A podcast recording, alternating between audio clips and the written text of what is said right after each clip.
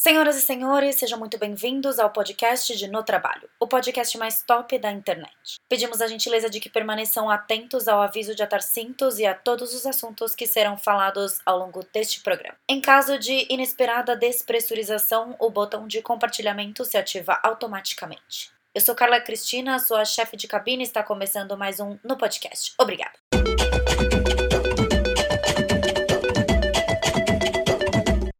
Oi, pessoal, estamos aqui em mais um episódio de No Podcast. E como sempre, a gente recebe uma galera muito top. E hoje é o atestado de que eu venci nessa vida com a graça do pai, porque ela é blogueira, influenciadora, uma das primeiras a surgir na internet. Quando a gente. A internet ainda era de escada, ela já tá faz, fazendo resenha de produto. É verdade, é verdade. Já me reconheceram. Pode entrar, Karen Bakini! Palmas. Uhul! Tchá, tchá, tchum, tchum, tchá.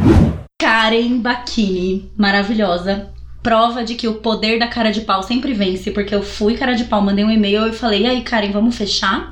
E aí, no dia seguinte, ela respondeu, vamos. É, demorou um pouco, né? Porque eu tava lá na Alemanha, tava indo pra Alemanha. É verdade, foi antes de você ir pra Alemanha. Você, tipo, ah, vamos fechar, mas daqui a três meses. É, Mas aí a gente vai fechar. Eu falei, não, tudo bem, eu espero. paciência também. Eu escolhi espelhar, eu escolhi esperar. E deu certo, viu, meninas? Sintam-se é, revigoradas por esse conselho. Karen, estamos aqui para falar sobre muitas coisas interessantes, mas todas relacionadas à sua profissão, que é trabalhar com internet. Você é uma das primeiras influenciadoras do. Eu já tô pondo o pé aqui, né? Não, Gente, eu tô assim, folgadaça na, ca... Aham. na casa da Karen, mas enfim. É, Você foi uma das primeiras pessoas que começou na, na internet, realmente quando tudo era mato. Conta pra gente como começou a sua trajetória na internet, porque você é bem antiga na internet e começou no www, foi pra outros veículos e agora você é uma youtuber super consolidada, mas óbvio que teve uma trajetória longa. Então, na verdade, a minha situação na internet, ela começou com um canal de Harry Potter, tudo bom? E daí eu era professora do, do canal de Harry Potter e a gente jogava RPG na internet. É sério? É sério. Sério? E aí eu já era influenciadora nessa época, eu já era lá uma professora, dava aula de magia pela internet, bem maravilhoso. Tá, isso tem tipo 20 anos, a louca. Mas era fórum? Era era esquema um fórum? Mirk, que Nossa, chama. Eu nem sei o que é isso. É tipo um bate-papo, só que é uma plataforma de bate-papos. E aí você podia criar salas e uh, era bem legal. Mas era tipo assim, uma parada que eu fazia quando eu tinha 12, 13 anos. E desde de então, se eu for parar pra pensar, realmente a minha trajetória na internet ela começou aí. Porque foi quando era a única coisa que rodava no meu computador, né? O único bate-papo que abria, o Mirk. E era a internet de escada, mas começou aí. Depois veio o blog, eu tive um monte de blog, até que eu cons- consolidei no E aí Beleza. E aí no YouTube também. É uma coisa que é comum entre vários influenciadores, porque eu fiz o workshop da Chata recentemente e ela fala que ela teve vários blogs. Eu também tive vários. Antes de me consolidar como no trabalho. É óbvio que eu não tô tão consolidada quanto você, mas a minha marca que ficou foi o no trabalho. E com você foi o E aí Beleza, né? Uhum. E você falava só de beleza, ou não? É, só de beleza. Na verdade, eu comecei a compartilhar conteúdo na internet porque eu queria muito fazer um curso do Senac de maquiadora e eu não tinha grana pra fazer. Então eu trabalhei, juntei dinheiro um tempo e quando eu realmente tive a grana pra pagar, eu falei, nossa, eu vou colocar isso na internet porque tá cheio de menina que quer se maquiar e não sabe, não tem dinheiro pra pagar esse, esse curso, sabe? Então já destruindo o patriarcado, né, desde de cedo. Óbvio. E aí eu colocava, eu chegava do curso e digitava tudo que eu aprendia e ficava pesquisando. Na época eu só tinha o Tio Beauty, sabe? O 2 Beauty. Sim, a Marina, a É. Marinão. E tinha uns outros meia dúzia de blogs, mas ninguém desse, até, desse tempo de blog continua na internet, né? Só a Marina mesmo. Nem a Bruna Tavares, ou ela é de depois disso? A Bruna Tavares veio depois. Não porque eu. Eu não sei quando que ela veio, mas eu conheci ela depois. Eu conheci ela num. Porque ela era editora de alguma revista e as pessoas sempre Ah, falavam verdade. dela. E aí eu falei, nossa, quem é essa menina? Eu vou ver o blog. Aí eu vi, a gente ficou amiga, eu mandei um e-mail pra ela, ela também me respondeu. Também. Ai, que demais! E a gente ficou amiga. Ela é uma das pessoas preciosas que a internet trouxe pra mim, sabe? Ela é ótima, ela é, ela tem uma excelência no trabalho dela, tipo, ela melhores, melhores crops de olho da Não, vida, né? E ela inventou, né? E ela se consolidou num mercado onde só a Mina Bagra fazia sucesso. E ela falou: Ah, eu não quero aparecer, eu sou tímida, não tô segura com minha imagem, mas eu vou fazer um jeito de dar certo. E ela fez o crop de olho dar certo, sabe? Ela inventou esse negócio. Então é muito legal e prova que Se você acha que não tem um espaço pra você, você faz um espaço pra você, sabe? É, a internet te possibilita criar esse espaço porque ela é muito ampla, né? É.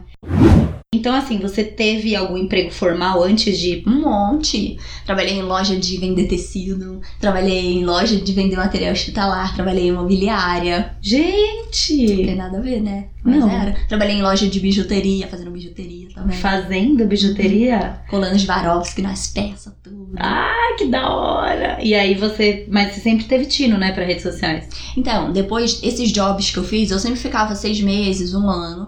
E aí eu falava, ah, eu queria fazer outra coisa. Daí eu meio que sempre gostei de fazer design. E aí eu montei um portfólio com anúncios fictícios. Tipo, inventei que a Coca-Cola tinha me contratado e tinha pedido isso no anúncio.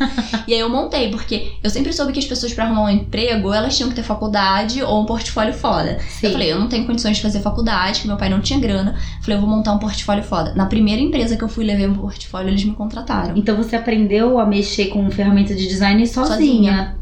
Eu sempre fui de aprender as coisas sozinha. Tipo, de ver vídeo na internet e sair aprendida. É, eu faço assim também.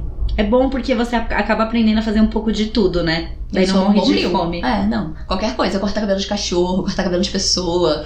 Pode me chamar que eu já sei. É tipo isso. E aí você começou a crescer no mundo do blog. Então, o meu blog, ele sempre teve algumas views, mas nunca deu um boom, assim, sabe? Uhum. Então eu sempre fui ganhando views, tipo uma escadinha, que você vai subindo um degrauzinho por vez até onde eu tô hoje, sabe? Nunca teve um mês que eu falei, nossa, agora virou minha profissão. Ou Sempre então foi. aquele momento, tipo, fui na Fátima Bernardes, que É. é o que acontece com bastante gente. Não tive esse momento. Sempre foi, tipo, um pouquinho. Fátima um pouquinho. Bernardes, se você estiver ouvindo, Pode contratar nós, Fátima. chama a gente. É, ou Ana Maria Braga também, pode ser.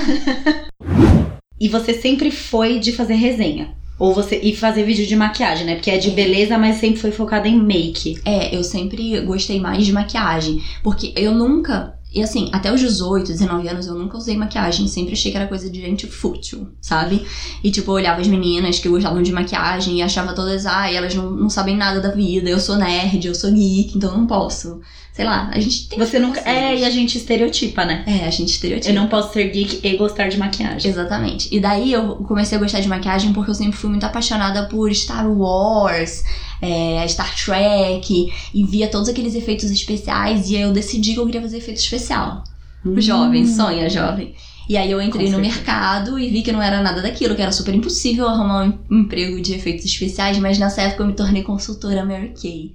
Ah. Porque eu queria uma base. E nenhuma marca tinha base da minha cor, só a Mary Kay. Só que a Mary Kay só vendia por consultora. Então não tinha consultora na minha cidade, não tinha como eu comprar por correio. Friburgo, né? Uhum. As pessoas se recusavam a vender por correio, não posso, não fosse ser demitida. Eu falei, quer saber, eu vou virar consultora dessa merda, só pra ter a minha base.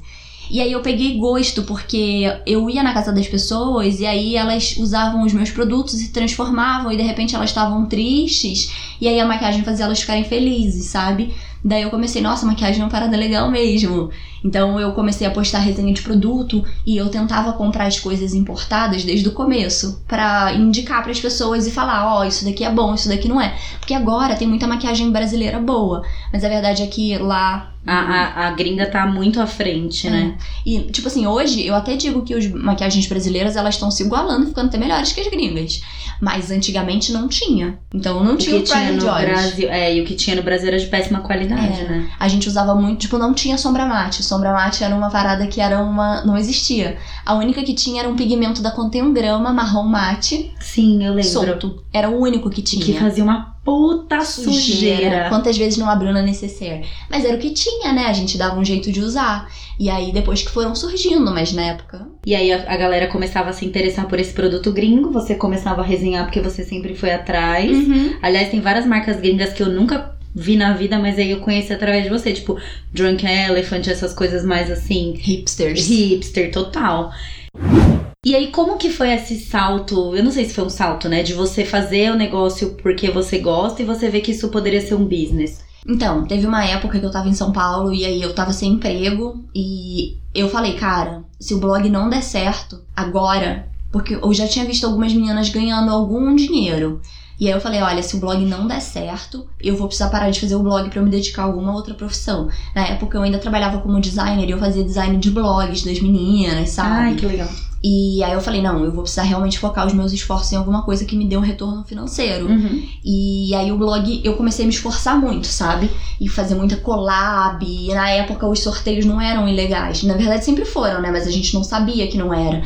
Então o que eu fiz era comprar um monte de produto gringo. Tipo, peguei um, um dinheiro que eu consegui juntar, comprei um monte de produto gringo e fiz um monte de sorteio. E aí na época dava um boom, né? E aí começou a crescer mais e eu consegui vender um publi. Entendi. E daí eu já me dei por, ah, então tudo bem, já veio um dinheiro daqui, eu sei que eu posso continuar nessa linha que eu vou conseguir mais.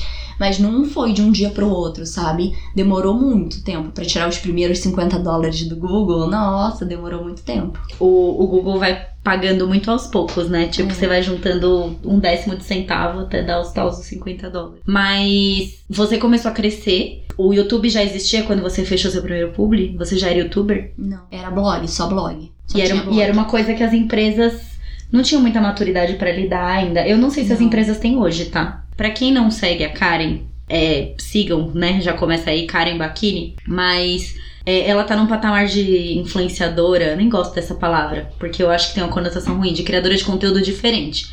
Ela tem um público muito maior, ela atinge muito mais pessoas, então pra ela é muito mais fácil cobrar por um serviço. Eu que tô nas casas dos 34 mil seguidores, é, as empresas ainda não têm tanto interesse em fazer coisa paga, porque, enfim, não vem valor nisso. Você passou por um processo de educação das empresas, né? Ah, a gente passa até hoje, né? Na verdade, esse processo não acabou. Porque todo dia a gente educa uma empresa no e-mail, né? Uma pessoa que quer umas coisas que não tem nada a ver e a gente fala, não, amigo, não é assim que a vida funciona, tanto pau. E aí a gente dá aquela educada, mas eu acho que as empresas ainda não estão educadas. E mesmo que as empresas grandes, que a gente trabalha há muitos anos, já estejam educadas, todo dia surge uma nova empresa de uma pessoa que não sabe como funciona o mercado. Ou então uma, pessoa, uma empresa que já está muito tempo no mercado, mas os donos são mais velhos e eles não entendem. Então é muito difícil. Tipo, Porque existe um estigma de que uma, uma criadora de conteúdo é uma pessoa rica, rica na empresa herança. Então, eu acho que o maior estigma que existe é que permuta paga suas contas também, né? Porque eles sempre acham que, ah, eu te dou, sei lá, um par de calcinha e aí você faz esse post pra mim. Aí a pessoa fala. E assim, era assim quando eu era é, designer também.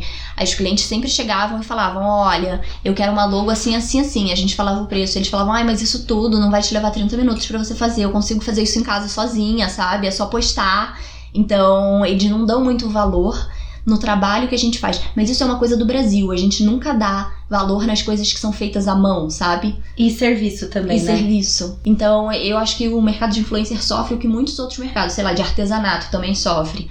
Sabe? Que a mina não quer pagar mais naquela toalha que foi pintada à mão, porque ela é muito mais especial do que uma que foi impressa. Não vem o valor das coisas, né? Vê só o preço e não o valor. É. Ainda acho que ainda de artesanato é menos pior porque você é tangível, né? O produto é tangível, você consegue pegar nele, você consegue olhar. O mercado de influenciador é uma coisa que o, a pessoa contrata sem saber o resultado. Ele Uhum. sabe dos seus números, mas os seus números podem ser fake. Como Sim. tem muita gente que faz isso, porque essa questão, é, até é uma coisa que eu ia te perguntar, da questão de remoção de likes. Porque pra mim já veio muita gente perguntar e eu imagino que pra você também. O que você acha dessa coisa do Instagram ocultar os likes e tal, tal, tal? Eu achei bom. Porque compra de likes é um, virou um mercado, né? E, e não é um mercado só pra pessoas do meu tamanho. Não, é um mercado pra todo mundo. É, porque tem gente que constrói a carreira na base da compra de likes. É, já teve influenciadores gigantescos que admitiram que compraram like, sabe?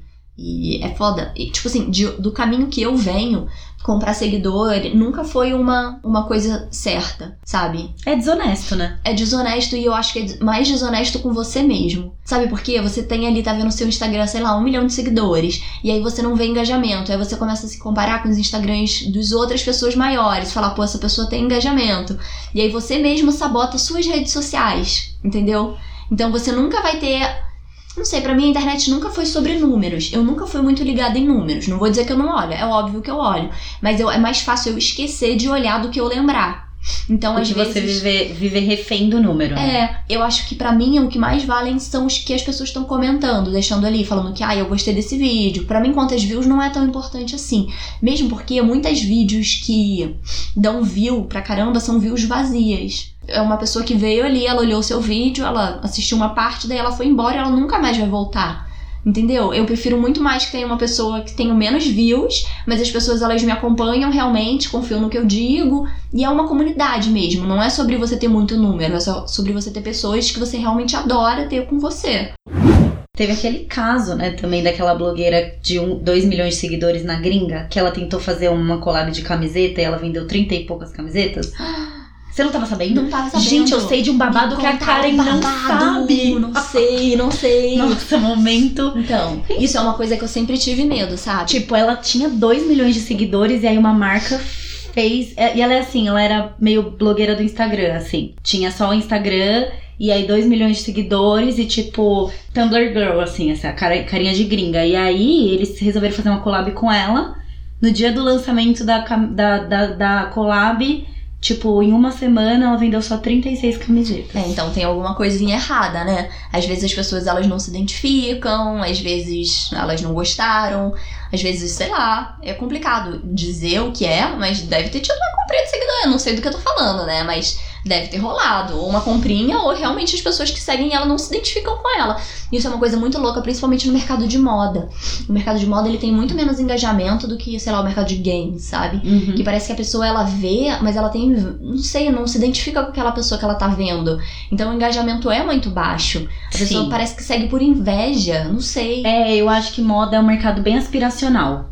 Beleza nem tanto, porque É. a beleza você consegue copiar e reproduzir, mas eu acho que a moda tem um fator do tipo, se eu não tenho aquele blazer daquela marca que custa mil euros, eu não consigo reproduzir em casa. E a maquiagem é mais fácil, porque o lápis preto, não importa se o lápis é, sei lá, da, Da Ruby Rose ou ou da da Ruby. É, é tipo, é um lápis preto, então eu consigo fazer.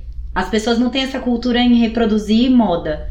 E a moda é uma coisa tipo, o meu corpo, é o estilo.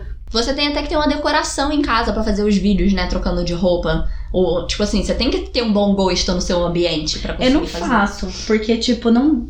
Meu, é muito trampo, não dá. E, e, e- eu não sei se é isso que as pessoas querem ver, entendeu? Se elas querem ver uma coisa dinâmica ou uma coisa estática. Então, sabe o que, que eu sempre penso? Eu quero fazer o conteúdo que eu quero consumir, sabe? Stop. Então, tipo, se eu não consumo o vídeo de ficar trocando de roupa, que eu realmente não consumo, eu acho péssimo. Eu vejo aqueles vídeos e eu já falo, ah, vou dar um follow, que eu tenho, não tenho paciência pra esses vídeos, sabe? Não é um conteúdo que eu consumo, eu também não sou muito ligada à moda, né? Realmente não sou o público-alvo.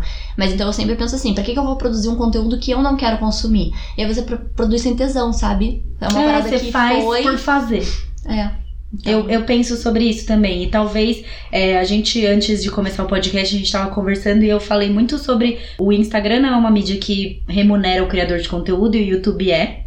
Então temos vantagens do YouTube em relação ao Instagram, mas eu não sei se meu público é o alvo do, do YouTube. O meu público é uma galera que, tipo, não tem muito tempo pra ver as coisas. Se, se a pessoa já não tem tempo de ver um vídeo de um minuto da pessoa trocando de roupa, quem dirá um vídeo no YouTube de 15 minutos? É. Pois é, o YouTube ele é uma mídia que você assiste, sei lá, quando você vou lavar uma louça, daí quero fazer alguma coisa, eu sempre ponho o YouTube pra eu assistir enquanto eu tô fazendo outras coisas. Então eu procuro ter- fazer um conteúdo que as pessoas vão assistir nos momentos onde eu gostaria de assistir. Ou que ela tá procurando alguma coisa específica, tipo resenha de produto. É, tipo a resenha. Mas eu acho que os vídeos meus que mais bombam geralmente são de bobeira, quando a maquiagem mais dá errado, quando eu não ensino porcaria nenhuma, daí todo mundo, ai, nossa, incrível, sabe? Mas nem, é, nem sempre é aquilo que me consolida como uma boa influencer. Às vezes é exatamente a resenha do produto. Então eu sinto que a gente tem que ter tipos de conteúdo que vão trazer views, e daí tipo de conteúdo que é o que você tá afim de fazer. Que não é assim, eventualmente você vai ter que ter um conteúdo no seu canal que você sabe que é o conteúdo que bomba. Sim, eu acho Pra que sim. atra- atrair novas pessoas. É, porque é o que a gente tava conversando também. Eu não acho que hoje as empresas elas entendam que os influenciadores micro, e eu sempre falo isso para as empresas, que os micro-influenciadores, eles são muito mais focados e eu, na minha opinião, as- o dinheiro é bem mais gasto com os micros do que com os maxis. Tem pesquisa que fala isso. Aí, ó, tá vendo? Eu sei, sei, muito pesquisadora eu, mas eu realmente acho, se eu fosse investir a grana da minha marca, eu procuraria micro-influenciadores que conversam com o meu público, sabe? Que são amigos da minha marca, que tem tudo a ver com a minha marca, e eu investiria daí.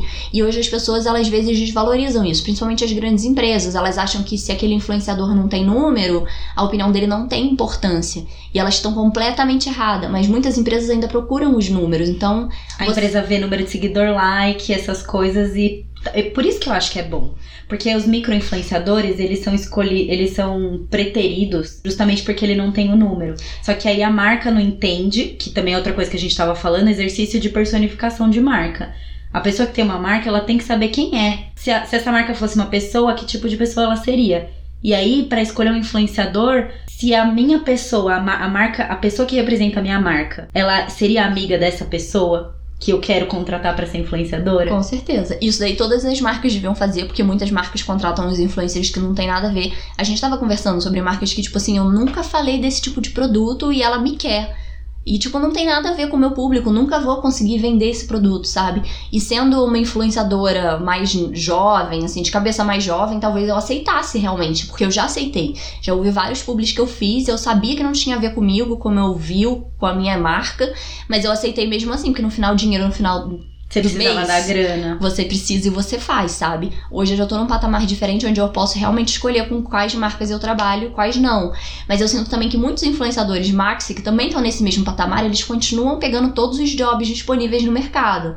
E que né? Isso só vai mudar quando as pessoas elas começarem a dizer mais não e menos sim. E eu sei que dizer mais sim é da hora, né? Mais dinheiro na sua conta. Mas a gente também estava conversando sobre isso. Daqui a 10 anos eu quero continuar fazendo o que eu tô fazendo hoje. Então, Você se eu levasse precisa- hoje, 10 anos não vai acontecer, sabe? É, porque é um, e é um mercado volátil, né? Se você não souber dançar conforme a música, e acho que a gente tá num momento da música, digamos assim, na internet, em que as pessoas querem ver autenticidade. É. Mas assim, deixa eu te perguntar uma outra coisa aqui agora, que a gente falou do likes no Instagram, mas você não acha que o mercado não vai mudar por causa dos likes? Porque as empresas e as empresas publicitárias, elas vão continuar vendo os likes, porque eu tenho acesso aos meus likes, eu posso printar e mandar pra empresa, e ela Uhum. sabe quantos likes eu tenho. Eu acho que não muda pra empresa grande, porque a empresa grande tem recurso, tem agência e tem, e tem monitores que fazem isso. Mas existem marcas pequenas que olham só aquele número que elas conseguem olhar. Porque às vezes a marca, uma marca pequena, não quer investir numa ferramenta que analisa engajamento de blogueiro.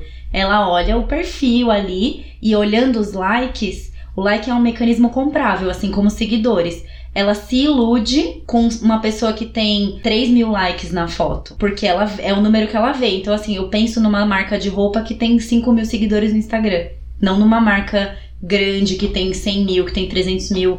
Que aí é uma marca que, que já se posiciona de, de uma maneira diferente. Eu acho que por causa disso vai ser muito mais fácil as influenciadoras e influenciadores que compram likes e seguidores enganarem as marcas pequenas.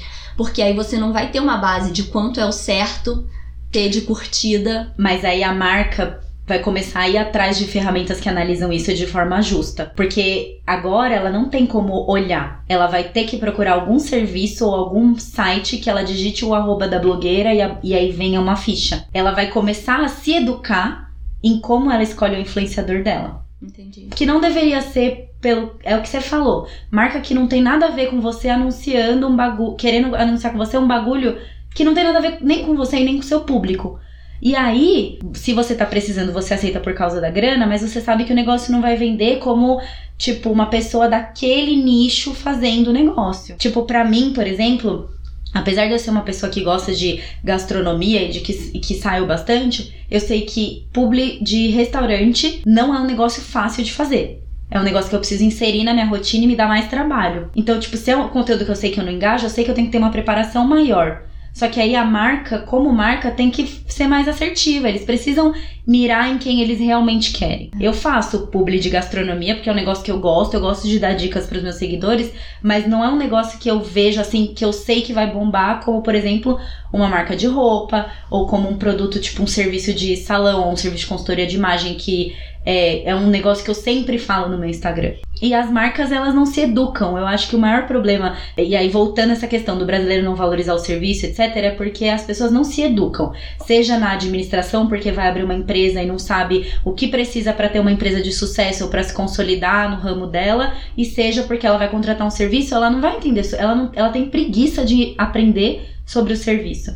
Então aí, o cara que tem um Instagram de mil seguidores que vende semijoia na internet, ele vai ter que sentar a bunda na frente do computador e vai ter que procurar o que é engajamento, como escolher um, um influencer, por que, que esse, essa pessoa faz sentido pra minha marca ou não. Porque eu acho muito chato a pessoa te chamar pra fazer uma ação e você falar.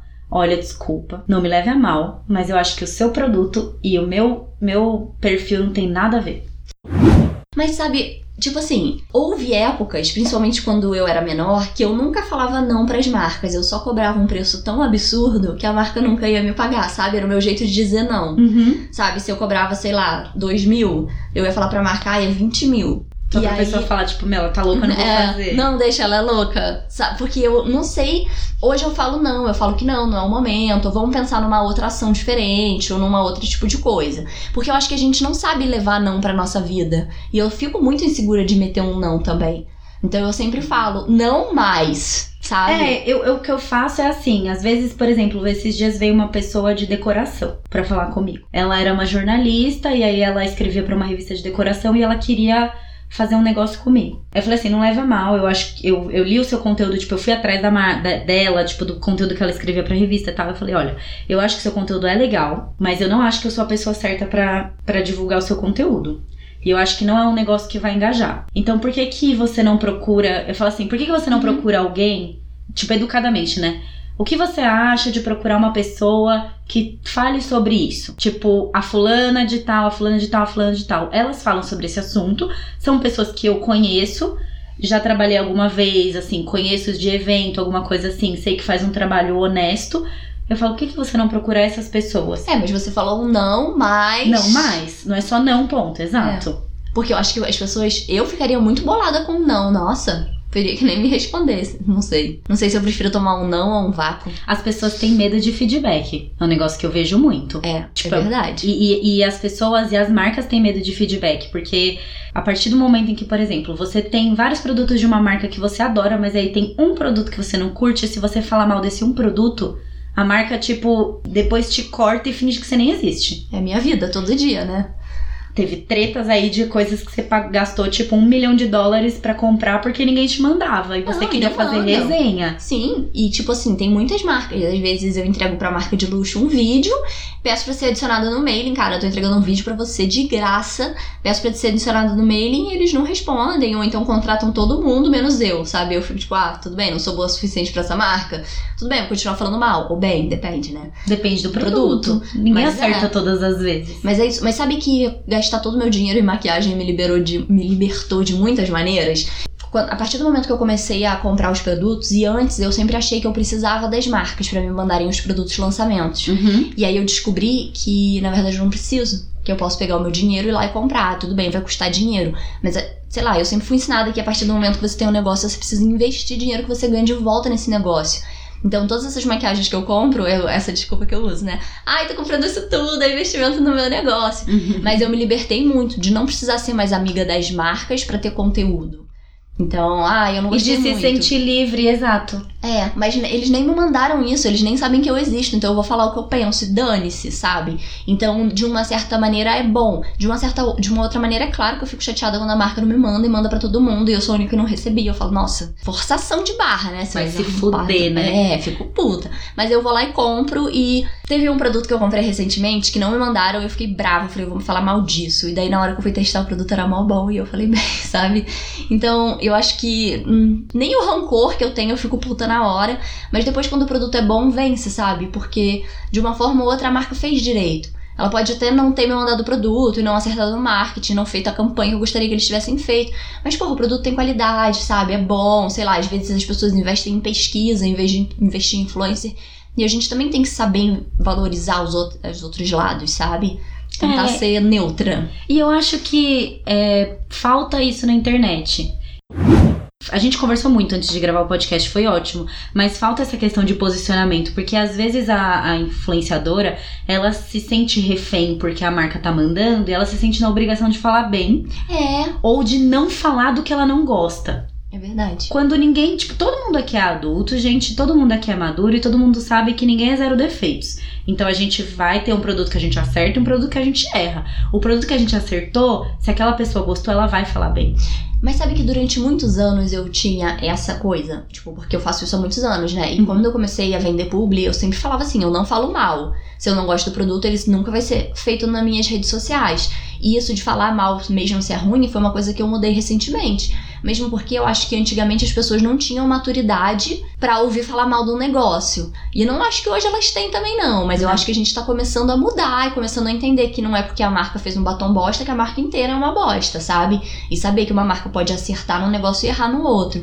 E a, a marca pode acertar num negócio pra uma pessoa e errar em outra, tipo a vitamina C da Salve. Que muita gente gostou e eu não gostei. E tipo, e para mim foi difícil, porque eu fiz um vídeo no, IGTV falando sobre isso, e aí eu fiquei com medo, porque eu falei, meu, é uma marca super hype, de uma pessoa que eu adoro, sou super fã. E aí eu vou falar mal. Tipo, não é que eu vou falar mal, é que eu vou falar que não rolou pra mim, porque não rolou mesmo. Não, e tudo bem, sabe? E as pessoas têm que ver que tudo bem. Sim. Só que eu fiquei com medo. É, eu também fico. Às vezes eu pego um produto e eu falo, nossa, todas as blogueiras estão falando base da Ruby Rose.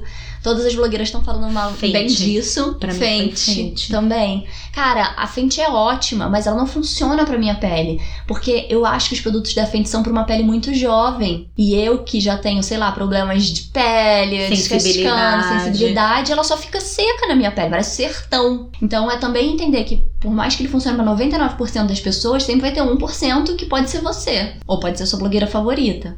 Ou pode ser a pessoa que você quer que anuncie pra você. Pode. Você como marca, né? Eu tenho uma amiga, é, ela chama. O Instagram dela é Minha Querida Necessaire. Ela tem uma loja também que vende coisa. E eu comecei a assistir os vídeos dela e eu me identifiquei muito com ela, com os gostos dela.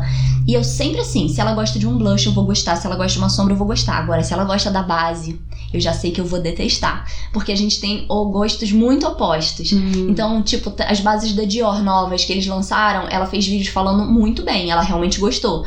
Eu fiz vídeo gongando completamente, porque pra mim foi horrível. E aí as pessoas falavam: "Ai, mas a Jéssica da minha querida Necessaire disse que gostou, você confia nela". E aí? Ué, tudo bem, porque ela tem uma pele diferente, ela tem necessidades diferentes, ela mora num lugar diferente. E eu confio nela porque eu sei que ela vai ser sincera. É. E não porque que se ela vai acertar sempre. que ela vai acertar sempre, exato. Isso é muito bom. E, e uma marca, quando se associa a você como influenciador, ela tem que pensar nisso. Ela tem que pensar que ela tem que estar preparada pra você falar mal do produto dela. Eu acho que não necessariamente quando é publi, porque eu acho que é uma cultura que eu não sei se todo mundo tem, mas primeiro eu recebo o produto pra testar, se eu gostar a gente fecha, se eu não gostar a gente não fecha. Eu não sei como as influenciadoras de beleza fazem. Eu não sou de beleza, né? Eu, eu trabalho com beleza, mas não sou influenciadora do ramo. Eu não sei como que é. Então, Mas é eu o que acho o que não é negócio- normal. Porque quando a gente fala isso pra uma marca, e eu sempre falo assim, não, primeiro eu mando o produto. Ah, mas ainda não lançou. Ah, então você lançar, a gente faz, né? Aí tem marcas que conseguem, tem marcas que não, mas as marcas sempre ficam muito surpresas. Do tipo assim, mas ela precisa testar antes? Tipo, mano, é Lógico que eu óbvio. preciso, porra. E pra mim, para mim acho que no mercado de moda eu, eu vejo isso como é, eu vou eu preciso primeiro que você me mande as peças pra eu dar uma olhada e ou então assim, eu me associo a marcas que eu já conheço. Então geralmente é porque eu já tenho uma peça dessa marca, já comprei ou eu já fui na loja e já vi o negócio, o acabamento. Porque aí é difícil. E tipo, recentemente fiz publi pra uma, uma marca de roupa que eu amo, mas que as calças eu tive que ajustar na cintura e aí eu falei, galera, vocês precisam modelar as calças pra uma pessoa que tem um pouco de mais de coxa, porque senão vai dar ruim. E aí eles estavam preparados pra ouvir esse feedback. Uhum. Falaram, não, a gente vai repensar. Eu acho que é, é bom, tipo. E, e- e é, só que é raro ver esse, esse tipo de posicionamento. Acho que de É uma muito loja, de uma marca. E eu já, a gente já tava conversando disso, né? Eu já falei mal de muito produto na internet, mas uma das únicas marcas que eu senti que fez, é, mudou e veio me procurar depois pra dizer, olha, a gente mudou e aí, vamos tentar De novo. de novo, foi a Ruby Rose, que eu falei muito mal da base, que eu falei que era uma bosta, que ia causar espinha, que não era pra usar, e deu mais de um milhão de visualizações esse vídeo. Eu assisti, esse vídeo bombou mesmo. Bombou muito. E eles consertaram. Tanto que essa base nova, gente, eu fiz um CSI. Eu recebi essa base nova, eu olhei os ingredientes, eu usei a base, eu falei, não é possível, não tem nada errado com ela, sabe? Tipo, os ingredientes são ingredientes ok, sabe? Dá pra usar. A embalagem é ok, o preço é ok, a cobertura é ó, tudo é bom. Então, tipo, eu não consegui falar mal dela. Eu tentei, gente. Eu fui até na Anvisa ver se essa base tinha registro ou se estava sendo importada ilegalmente, sabe? Desse nível. Mas estava tudo certo. Então eles realmente, parece que eles pegaram o meu vídeo, tudo que eu reclamei e fizeram certo. Daí eu fiquei, cara, o que eu vou fazer? Vou Não, falar e aí bem? você tem. Você acaba dando credibilidade com uma marca dessa, né? Porque você fala, pô, esse, essa pessoa realmente está interessada em melhorar o produto dela. Muita gente me comentou nesse vídeo que eu falei bem da base da nova formulação e falou: Nossa, as blogueiras fizeram publi, todas elas fizeram publi falando que a base era boa e eu não pude acreditar, né? Porque eu já tinha acreditado em você que falou que a base era ruim. Mas agora vendo que a base realmente mudou e que a sua opinião mudou também, agora eu posso tentar essa nova. É, mas é legal ver que as pessoas estão abrindo a cabeça pra isso, né? De que a sua opinião também pode mudar, porque às vezes pra você naquele momento não rolou e aí outro produto rola, porque os, os seus seguidores e as pessoas que te acompanham também têm que ter essa cultura, né? Uhum. Isso era uma coisa que eu tava pensando hoje. Antigamente, quando a gente dizia. O que aconteceu? Eu falei que eu não usava body. Porque o body pega na xuxota, velho, e eu detesto quando fica apertando a minha. E daí eu falei, eu não gosto de body. Só que aí lançaram um body muito bonito. E aí eu comprei o body. E aí eu postei falando, caraca, é o único body que eu me atrevo a usar. E as pessoas ficaram muito bravas, porque elas falaram assim, você disse que não usava body. Você falou que te machucava. Daí, tipo assim, tudo bem, eu não uso frequentemente, mas olha essa peça, sabe? Nem era publi nem nada, não. Eu que me apaixonei mesmo pela peça. E aí agora eu comprei de novo, eu comprei dois bores. De uma marca que eu vi, achei lindo, queria que fosse camiseta. Sim, não é um body, mas comprei, sabe? E tem às vezes que eu vou querer usar uma parada que mesmo eu não usava no dia a dia. Tipo, sutiã, não uso. Me libertei, queimei, sabe? Me libertei. Ai, que sonho! eu não tenho muito peito, né? Então foi bem mais fácil. Aham. Mas eu não uso sutiã. Mas dependendo da roupa, eu uso. Ou dependendo de um que é muito bonito, daí eu vou usar, né? Porque ela quiser especial, tá? Boy. É, né? Então, eu geralmente não uso no meu dia a dia, mas não quer dizer que eu não vou usar nunca mais. E como que as pessoas recebem isso? Eu acho que a, a transparência é um fator muito importante pra quem trabalha com internet, justamente porque as pessoas têm que ter credibilidade no que você fala. Só que aí tem assim, eu estou entre fazer um público porque eu preciso pagar minhas contas ou fazer o que eu realmente quero, que é às vezes falar mal de um produto. Então, é, aconteceu pra mim que eu sempre soube que trabalhar como autônoma era um mercado complicado. E eu sempre soube que eu ia ter mês que não ia entrar nada e ia ter mês que ia entrar vários. Então o que eu fiz foi juntar um monte de dinheiro pra eu conseguir me manter um ano mesmo se não entrar nenhum publi. Uhum. Então eu fiz uma poupançona e agora se eu não entrar mais nenhum publi, daqui a um ano eu ainda vou ter dinheiro pra me manter. Então hoje, pra mim, não ter dinheiro no final do mês é foda-se, porque eu ainda tenho um ano além daquele mês. Então hoje eu falo mal da marca. É claro que eu penso, eu tenho um relacionamento com essa marca, vale dar um toque até por trás das câmeras, sabe? Porque às vezes Tipo, acontece. antes de, antes de postar, antes de tornar pra tudo marca se público. preparar. Não, não pra marca se preparar, mas do tipo assim, ai, veio uma base com uma formulação ruim, teve um produto que eu não gostei. Vamos supor, numa marca que eu trabalho sempre, sei lá, não consigo pensar em nenhuma. Deu branco, gente. Vamos lá, essa é marca de caneca, Star Wars. Star Wars lançou um produto que eu achei close errado. Eles são meus amigos, eles sempre anunciam comigo. Então, primeiro eu vou mandar um e-mail. Olha, Camaradagem. eu achei que esse produto foi close errado por causa disso, disso e disso, então eu acho que poderia ser feito isso, isso, isso. Eu vou ver como essa marca vai me responder. Porque também tem essa coisa do posicionamento, sabe? Errar é humano, todo mundo erra. Tudo bem que tinham 30 pessoas aprovando esse produto, mas todas elas nem perceberam. Mas estamos aí, né? Acontece, vamos melhorar junto, vamos. O que, que a gente pode fazer? O que, que você acha que a gente pode fazer? Outra coisa é eu mandar um e-mail pra essa marca camarada e ela me ignorar totalmente, me mandar tomar no cu. Daí eu vou publicar falando mal sim, porque a pessoa nem entendeu que ela tá errado, sabe? Uhum. Daí eu sinto que é meio que meu trabalho como Supergirl aqui, jogar merda no ventilador. Então depende, sabe? Depende, Depende da marca e depende do quanto você acha que ela vai se posicionar. Tipo, falamos de vários casos aqui, mas caso Riachuelo ou caso versus caso Dior, né? A Riachuelo, o cara era super posicionado errado e a Riachuelo nunca foi esse, nunca teve esse posicionamento. É, e aí eles acusaram de pink money, né? Porque quando é conveniente, vive LGBT, e quando não é, ai, morra, sabe? E a Dior também teve um caso desse, né? A Dior teve um caso desse com o nazismo, né? O John Galliano, que era diretor criativo e estilista da marca, um dia tava bêbado, fez altas declarações nazistas. O cara é um gênio da moda. Ele, ele tem criações incríveis. Mas ele tava, tipo, num dia de excesso de no filter. E aí ele falou na internet o que tava na cabeça dele. E aí descobriram que o cara mega- era mega nazista. Na época era a Natalie Portman que fazia propaganda e ela é Nossa. judia. Então no dia seguinte, eu não sei né, o quanto disso é verdade, mas do que eu pesquisei, ela baixou lá na Dior e falou: ou eu ou o John Galliano. Só que nazismo é um tema hiperposicionado, ainda mais pra uma marca como a Dior. Tipo, eles não, não podem não se posicionar e aí mandaram o cara embora. Nem sei como que ele tá agora, tipo, ele sumiu. Uhum. Mas é um exemplo de que a marca pode se redimir. Não necessariamente, tipo, a marca tem que apoiar esse tipo de coisa ela não deve se ela não se posiciona dessa forma. Que é aquela coisa, quando você se associa a uma marca, você vira o rosto da marca. Então, se a marca faz alguma merda, isso vai cair nas suas costas como Isso influenciador. Foi, é, isso foi uma coisa muito que a gente viu na, no babado do Carrefour, porque muitos influenciadores tinham feito propaganda até um ano antes, bastante tempo antes daquela babado todo, e aí os, as pessoas inscritas elas foram a cobrar nas mídias desses influenciadores. E aí, tu não vai fazer nada, você já trabalhou com essa marca, você não vai falar nada, não vai se posicionar. Então, tipo, a gente tem que ter muito cuidado realmente com quem a gente trabalha, porque a gente tem que pensar assim, nossa. É, eu preciso pelo menos ter seis meses de garantia que essa marca vai ter as mesmas ideias do que eu, que vai apoiar as ideias que eu apoio e a minha imagem vai estar vinculada com ele. Por isso que é muito comum para artistas, bloguetes, influencers, todo mundo cobrar uso de imagem, porque aquela marca ela precisa te pagar para usar a sua imagem. E realmente é uma coisa que eu cobro com muita frequência. Mas por exemplo, eu fiz a imagem a minha coleção de camisetas, Uhum. que tinha tudo a ver comigo, que inclusive estou usando, vocês não É estão linda! vendo mas eu estou usando. E a marca, ela foi alinhada com as minhas ideias pelos últimos oito anos, sabe? Eu acompanho essa marca há oito anos. Então Você eu sabe que é sei- consistente, né? Exatamente. Eu sei que eles apoiam os mesmos valores que eu, eu sei que se tiver algum problema eles vão correr atrás disso, isso é o mais importante. Eu acho que a questão do Carrefour foi um infortúnio. Eu não acho que o Carrefour se posicione dessa. Quer dizer, tenho certeza que Sim, não. O cara certeza. foi demitido, etc. E aí, entrando nesse assunto, você acha que é importante que um, um criador de conteúdo se posicione a respeito das coisas? Eu não acho que ele precisa se posicionar 100% das vezes, não. Mas a verdade é que as pessoas na internet, elas não querem seguir mais um rostinho bonito, sabe? Eles querem seguir uma pessoa com ideias. E a partir do momento que você dá a sua opinião e fala o que você achou, que você vai ser mais ouvido por um certo grupo de pessoas e menos ouvido por um outro grupo.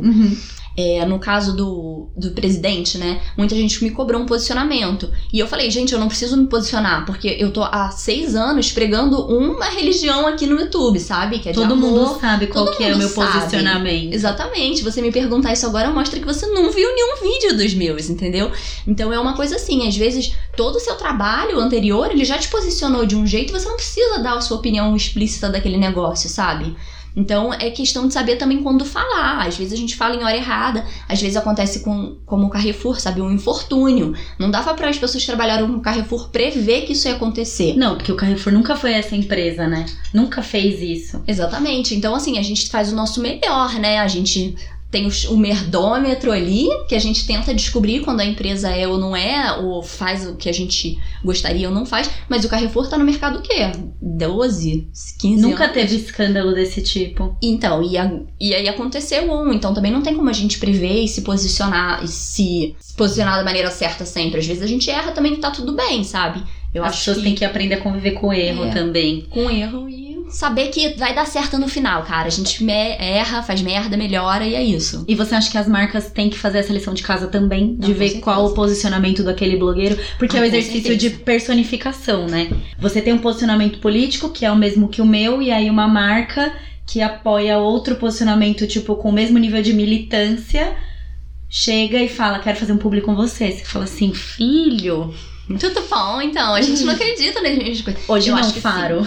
Porque muitas das vezes os erros. Porque olha só, pra gente é muito mais difícil negar um trabalho, sendo que tá sendo colocado um dinheiro ali na nossa frente, sabe? É raro os influenciadores que vão te dizer não. Tipo, com a conta de luz no final do mês atrasada e uma marca te perguntando, ah, tu não quer fazer publi disso? É óbvio que você vai pesar mais na conta vermelha do seu boleto, sabe? Que você tem que pagar. É, hoje você não tem esse problema, mas durante um bom tempo você teve. Eu tive. Então, durante muitos anos eu trabalhei com marcas que eu realmente não acreditava 100%, mas porque eu tinha conta pra pagar no final do mês e bem ou mal esse é o meu trabalho. Uhum. Hoje eu tô numa posição que realmente eu posso escolher, posso, mas a maioria das pessoas não tá nessa posição minha. Mas muitas das BOs que dão de publicidade close errado são porque as marcas não fazem o dever de casa. De pensar assim, nossa, será que essa menina ela fa- fala com o meu público-alvo? Será que isso daqui tem tudo a ver com o que ela fala no dia a dia? Será que ela usaria esse produto se ela não tivesse sido paga? E isso, cara, são perguntas muito simples, mas que eu percebo que a maioria das pessoas que anunciam com influencers, eles não fazem esse dever de casa. Aliás, nem com artista, né? Porque a gente também percebe que tem uns artistas nada a ver que nunca usou uma batedeira na vida que foi contratada pra propaganda de batedeira. Sei lá, um exemplo, sabe? É, não, mas faz sentido. Mas tipo, é porque as marcas elas estão educadas a escolher o rostinho e não o caráter da pessoa. E isso precisa mudar. Tipo, 2020 isso não pode mais acontecer, sabe? É, espero que as pessoas que te- estejam ouvindo esse podcast e que tenham uma marca ou tenham uma loja façam essa lição de casa, vê se realmente faz sentido para você se associar a essa pessoa. Não porque, ah, às vezes, sei lá, pode ser que alguma, alguma dona de alguma marca tenha um posicionamento político diferente do meu. Tá tudo bem. E tá tudo bem. Não Opiniões é só porque. Pra, opiniões são feitas para serem diferentes. Exato, e não é só por causa disso que eu não vou anunciar com ela, porque assim, ah, é, a gente tem um posicionamento político diferente, significa que a gente vai entrar em guerra? Não necessariamente. Mas se você, como marca, está disposta a anunciar comigo, você sabe que isso, em algum momento, vai entrar na minha rotina, esse posicionamento político. Você está, eu estou preparada para o backlash do tipo, ah, mas a marca tá apoia fulano. Tá, mas é a marca e não eu. E a ação que a gente fez juntos não tange a política, tange a moda ou tange a beleza. Eu acho que depende muito da época que você tá fazendo. Também. Tipo, se você anuncia uma. Vamos supor que você esteja agora a Copa do Brasil, você torce, sei lá, pro Corinthians. Tu não vai fazer um pub pro São Paulo, sabe? Porque tu torce pro Corinthians. Eu acho que eles são concorrentes, sei lá, não entendo nada de futebol. Mas é, você não vai fazer o público do São Paulo, sendo que o Corinthians joga com o São Paulo amanhã, entendeu? Você precisa esperar isso tudo passar e não tô dizendo vender quem você é ou vender a sua opinião, mas existem modos e modos de ser falado e também épocas e épocas. Então, tipo, nossa, agora estourou uma super bomba com uma publicidade. Então, o meu posicionamento com essa empresa mudou, porque por causa do backlash, de todas as coisas que estão acontecendo. Então, é saber também o timing da coisa, sabe? É saber quando postar, como postar, se a parada deu ruim, como é que eu posso fazer isso dar bom? E se a gente for criativo e se esforçar o suficiente, a gente consegue consegue. O que acontece é que exatamente a marca vira para você e fala assim: ah, eu quero que você poste uma foto usando a camiseta do São Paulo. E aí você fala assim, pô. Não, cara. Então, tipo, mas você fala sim, cara. É, você fala porque você tem a conta é pra boleto, pagar. É. Mas às vezes você poderia inserir essa camiseta do São Paulo, sei lá, o seu filho usando, porque o teu filho torce por São Paulo e não importa que se torça por Corinthians. Em um outro tipo de contexto, que você consiga colocar aquele produto no seu vídeo, mas sem expressar que a tua opinião é ser ser São Paulino, sei lá, corintiano, não sei mais, eu tô perdido. Mas existem jeitos e jeitos. Às vezes a marca manda pra gente um escopo e a gente precisa falar: olha, nesse escopo eu não faria. Mas olha só essa sugestão que eu tenho aqui para você. E aí você senta, pensa no que você vai fazer, pensa em não falar merda, pensa em como seu público pensa, pensa no que você já faz no dia a dia, e aí você fala, ó, por que a gente não faz assim então? A marca tem que te deixar um pouco livre para você produzir seu conteúdo, porque tem aquela coisa, se ele te isola muito dentro da caixinha dele, do que ele queria que você falasse, você vai acabar fazendo um Ctrl C, Ctrl V, e aí não vai engajar porra nenhuma. Ou vai engajar close errado. Que acontece que muito. é pior do que não engajar, né? É. Pra, pra Pior que o mim. flop é o É o close, close errado. errado. Porque aí a marca te manda aquele texto e fala, você precisa falar disso. E você fala, mano, mas não tem nada a ver com o conteúdo que eu faço. Não tem como encaixar, esse vídeo não sou eu, não é o meu público. Mas tem jeitos e jeitos. As ações mais legais que eu fiz no último ano foram ações que eu sentei e falei: olha, isso do jeito que você quer não funciona, vamos fazer assim? E muitas marcas disseram, ah, não, obrigada. E contrataram outros influenciadores e tudo bem, sabe? Eu disse não, não era pra mim. Mas algumas marcas disseram sim, pô, gostamos da sugestão, vamos fazer então. Você conhece seus, seus inscritos, Você, você é, acha- ele confia no seu trabalho. Tipo, o pessoal que me segue, eles não trabalham, eles não vão receber o conteúdo bem assim. Mas se eu fizer esse direcionamento, aí rola. A marca, não, tudo bem, pode fazer, a gente confia. Porque aí a marca sabe que você tem a cara dela. ela quer inserir o produto dela na sua rotina e não você no produto dela, entendeu? Total. Então aí funciona muito melhor. Mas requer uma maturidade, requer uma independência financeira também. Não é todo mundo que consegue fazer isso e tá tudo bem, a gente tá aprendendo, sabe? Mas eu acho que a partir do momento que esse mercado ele tá amadurecendo, todo mundo precisa amadurecer com ele e parar de bater a cabeça na parede, né? E começar a realmente trabalhar um pouco mais em cima dos publis, pros publis não serem só mais um e seja um trabalho que você daqui a um ano você ainda se orgulha daquele publi, sabe?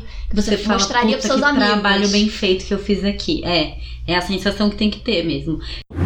E, e, e para as pessoas que não trabalham nem nessa área, que- porque não são uma marca ou não são influenciadores, eu acho que fica também aquela questão do respeito à profissão. Porque as pessoas acham que é o que a gente falou, coisas grátis. Que se você é blogueira é porque você não faz nada da vida, vive de renda e você quer ganhar umas coisas aí porque você não tá afim de gastar o seu dinheiro.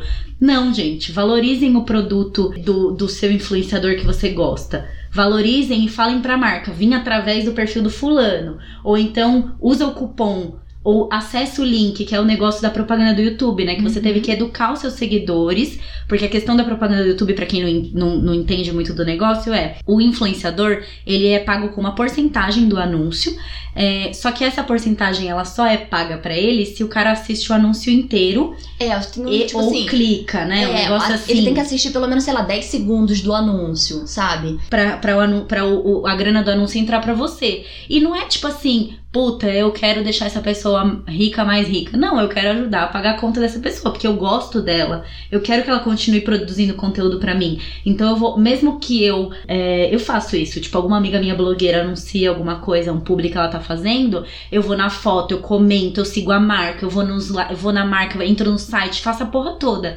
Porque eu sei o quanto isso pra mim é valioso, então mim ela também. vai fazer. Eu também faço isso. E é uma coisa assim, a gente tem os nossos influenciadores favoritos, as nossas marcas favoritas, e a gente tem um milhão de jeitos de ajudar aquela pessoa a ser mais incrível, sabe? Às vezes é deixando uma sugestão, pô, Karen, faz um vídeo disso, sabe? Às vezes é deixando like no vídeo, às vezes é indo lá no publi comentar, caraca, Karen, amei o publi, sabe? Ou às vezes é deixando like, às vezes é assistindo o anúncio até o final, porque aí a gente também recebe.